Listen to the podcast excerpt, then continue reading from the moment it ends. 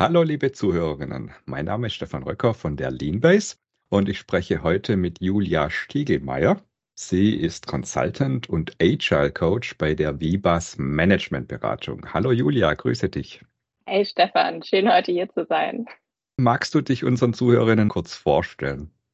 Sehr gerne. Du hast ja schon schön eingeleitet. Ich bin von der Vivas GmbH ich bin dort seit 2016 ähm, Service Delivery Manager von unserem internen Kanban-Team, das ich mit aufgesetzt und aufgebaut habe. Und seit zwei Jahren bin ich jetzt draußen bei unseren Kunden eben als Agile Coach unterwegs und unterstütze die in Richtung Scrum, aber auch in Richtung Kanban. Seit diesem Jahr bin ich auch AKT, also akkreditierte Kanban-Trainerin der Kanban University und trage meine, meine Leidenschaft und Passion für diesen Manager in die Welt raus. Die Begeisterung habe ich gesehen, wirst du auch auf die Lean Around the Clock bringen, denn du hast ja zu dem Thema Kanban einen Vortrag in der Speakers Corner und der Vortragstitel lautet Kanban, die Kunst, komplexe Änderungen zu meistern. Magst du uns dazu vielleicht noch ein bisschen was erzählen?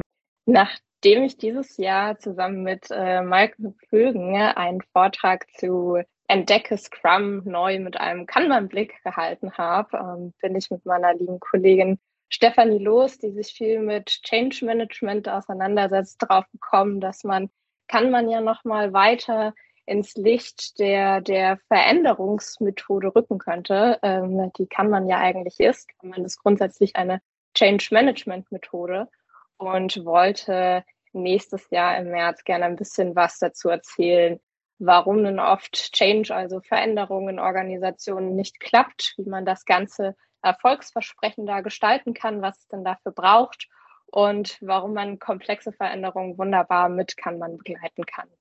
Solche Transformationsprozesse haben viele unserer Zuhörerinnen bestimmt schon mal mitgemacht. Wo denkst du denn, hängt es meistens, dass die nicht so erfolgreich sind? Und, und was könnt ihr dazu beitragen, dass die eben erfolgreicher vonstatten gehen?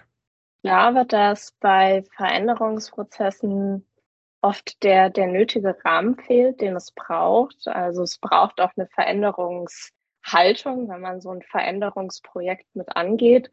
Und damit die dann nicht ähm, auf der Strecke verhungern oder versanden oder dann gar nicht das gewünschte Ergebnis erzielen. Also man verändert viele Dinge, aber das, was wir eigentlich erreichen wollten mit diesen Veränderungen, kommt am Ende gar nicht raus. Und dann war dieser Change irgendwie halt das Problem. Und da immer wieder zu gucken, wo wollen wir denn eigentlich hin? Müssen wir die Richtung anpassen, in diese kleinen evolutionären Veränderungsschritte gehen, gemeinsam gehen und da auch einen Rahmen schaffen, dass Veränderungen überhaupt funktionieren kann.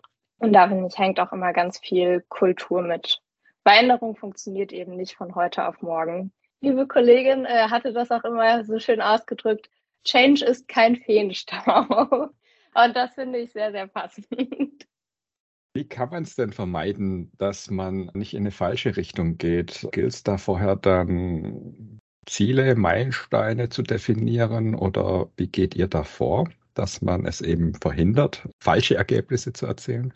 Ich glaube, dass es immer wichtig ist, ein Warum zu haben, also wo wollen wir hin und das auch transparent zu halten und auch immer wieder zu schauen, bewegen wir uns denn in diese Richtung von diesem Ziel, müssen wir was anpassen an unseren Leitplanken und auch schauen, dass wir alle auf diesem Weg mit einbinden und abholen, damit die Leute auch wissen, warum laufen denn jetzt Dinge anders und wo soll das dann am Ende drauf rauszielen.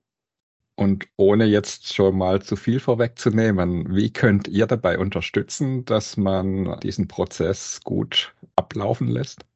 Gerade mit ähm, Kanban und zum Beispiel so einem Experimente äh, mit Canvas, über die man eben kleine Veränderungsschritte abbilden kann, begleiten kann, auf dem Schirm hat, wie weit sind wir denn, was läuft in die richtige Richtung, wo müssen wir vielleicht nochmal drauf gucken, auch gemeinsam zu lernen, was hat gut funktioniert, wo müssen wir da vielleicht nochmal nachzujustieren und vor allem da zu starten, wo wir sind und uns immer weiter schrittweise weiterzuentwickeln von dort aus. Ähm, da ist eben kann man ganz stark und gibt einen Praktiken und Prinzipien mit, wie man gut mit Veränderungen umgehen kann.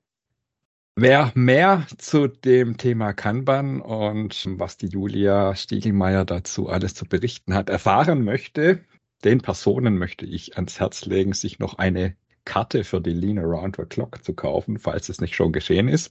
Die Lean Around the Clock findet am 14. und 15. März 2024 im Maimarkt in Mannheim statt. Tickets, wie gesagt, falls ihr noch keine habt, bekommt ihr unter leanbase.de. Und dann habt ihr bestimmt auch genug Möglichkeit, euch mit der Julia Stiegelmeier zu unterhalten, ihren Vortrag anzuschauen und mit ihr ins Gespräch zu gehen. Julia, vielen Dank. Ich denke, wir sehen uns dann im März in Mannheim. Vielen lieben Dank, Stefan. Ich freue mich schon sehr.